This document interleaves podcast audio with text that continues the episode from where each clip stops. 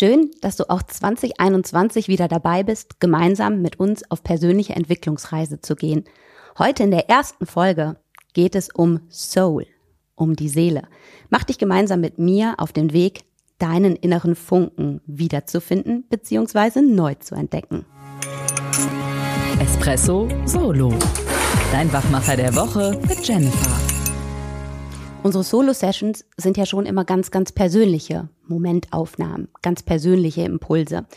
Heute nehme ich euch mit auf einen bestimmten Film. Gemeinsam mit meinen Kindern habe ich zwischen den Feiertagen einen grandiosen Pixar-Film gesehen, der mich wirklich berührt und bewegt hat.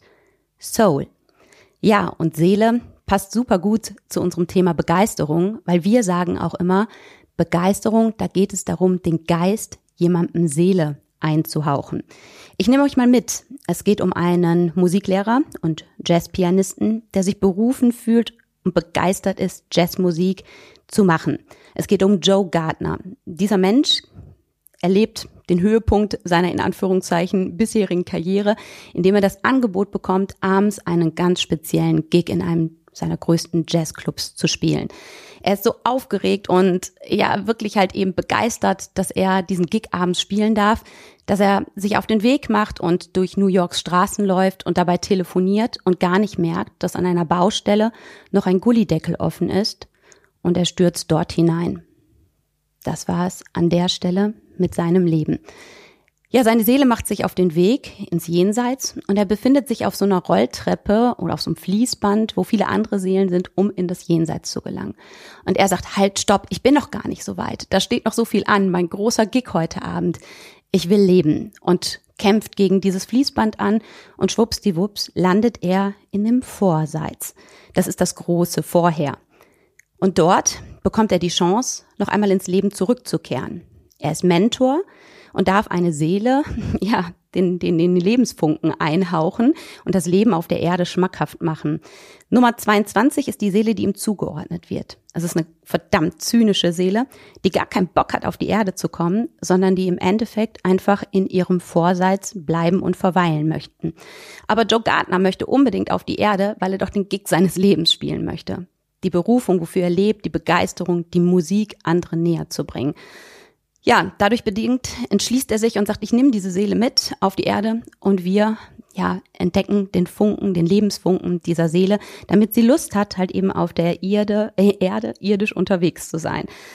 Ja, die beiden landen dann auch auf der Erde, doch halt eben nicht in den Körpern, wo sie landen sollten. Joe Gardner landet in einer Therapiekatze, die im Krankenhaus seinen, ja, sag ich mal, schlummernden Körper halt eben begleitet. Und Seele Nummer 22 landet in Joe Gardners Körper.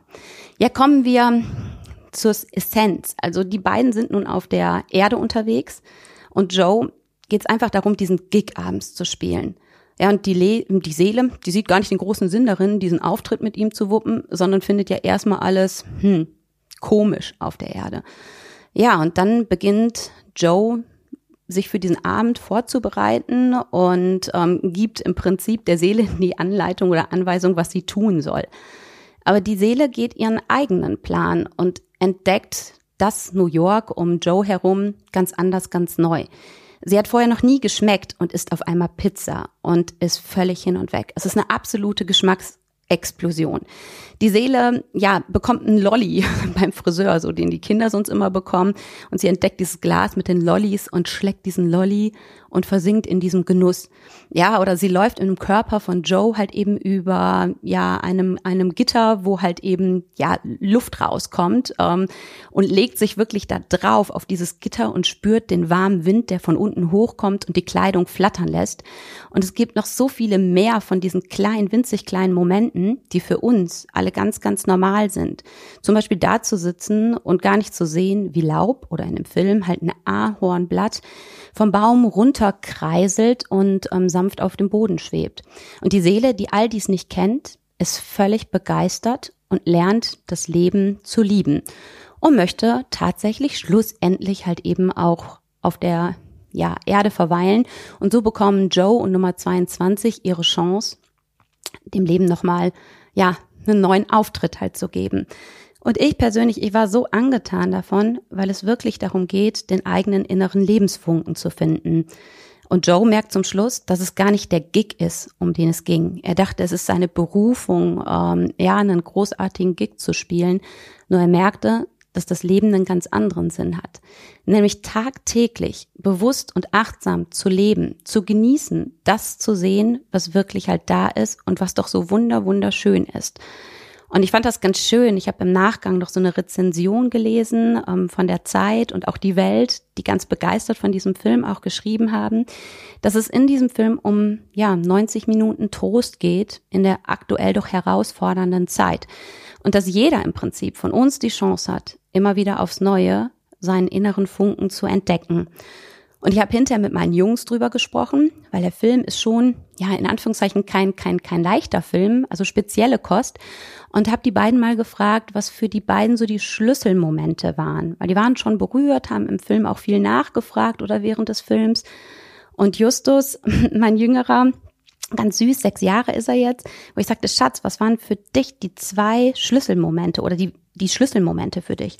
Und er sagte, Mama, man darf auf der Straße nicht telefonieren, sonst fällt man in so ein Loch.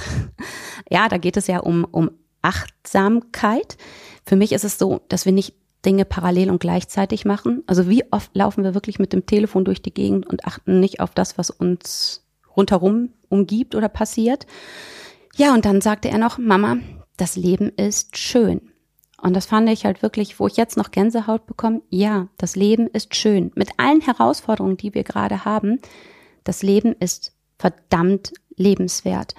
Ja, und als ich losgelöst meinen Großen fragte, der jetzt halt eben acht ist, ähm, der sagte mir auch, und das fand ich ganz spannend, den Blickwinkel von den beiden, er sagte auch, Mama, achtbar zu sein, achtsam zu sein auf der Straße, nicht telefonieren und gucken, wo man hinläuft.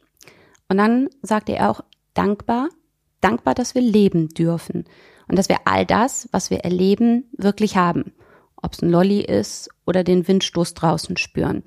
Und da war ich schon berührt und da habe ich gedacht, wenn wir das schaffen, halt eben diese kindliche Sichtweise zu bewahren, das Leben ist schön und wofür wir dankbar sind, für diese kleinen Momente.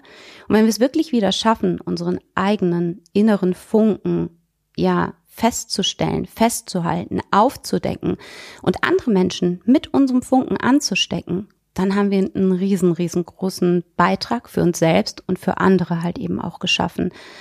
Und ich wünsche mir für dich zum Auftakt des neuen Jahres, finde deinen Funken, decke ihn wieder auf, sei Mentor, Mentor für dich selbst, Mentor für andere in deinem beruflichen oder privaten Umfeld und entzünde das, was in dir brennt, in anderen. Und dabei wünsche ich dir ganz viel Spaß. Und lass die Seele fliegen.